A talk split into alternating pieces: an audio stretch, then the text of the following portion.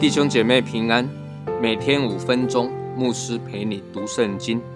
今天我们要读的经文是马太福音第十章四十到四十二节。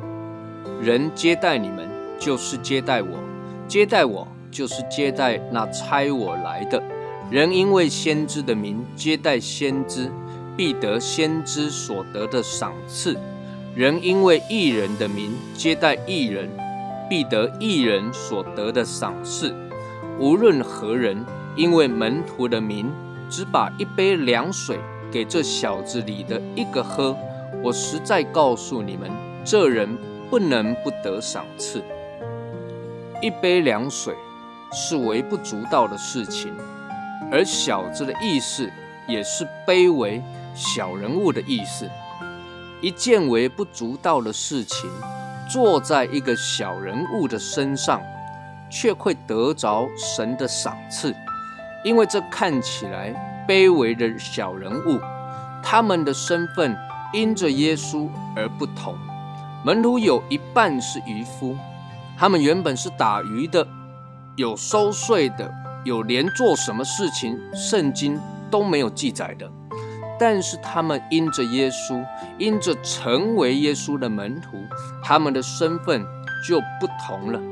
重点不是在于这一些人他们是谁，而是那一个差遣他们来的人是谁。亲爱的弟兄姐妹，我们不要妄自菲薄，不要觉得自己不是什么大不了的人物，没有什么社会震惊的地位。甚至有人，你还是个学生，你就觉得自己没有什么能力，不能够为耶稣做什么事情。你没有口才，不能为耶稣做见证；你没有才华，不能够来服侍主。重要的是你愿不愿意来服侍主，你愿不愿意来为主付上代价，你愿不愿意来跟随主，为耶稣做见证。那么，如果这个答案是肯定的，我相信耶稣必定要加给你力量，赐给你恩赐，让你有口才，能够服侍，能够见证，能够借着你来荣耀神。即便你只是拿一杯凉水给那有需要的人，这一种微不足道的事情，但是你就是在服侍主，在接待耶稣。那么耶稣就讲了。接待门徒的，就是接待耶稣，就是接待那差耶稣来的天父。从两个面向我们来看，第一个，你是被接待的人，也就是说，你是耶稣的使者，你出去传福音，去服侍人，你是奉耶稣的差遣，就是奉天父的差遣。你的身份可以说是天国的大使，大使一出去就是代表王，代表总统。在这里，当然就是代表着这位伟大无比、荣耀的君王耶稣。所以你讲的话，就代表耶稣讲的话；你传福音，就代表耶稣传福音；你所做的事情，也就代表耶稣所做的事情。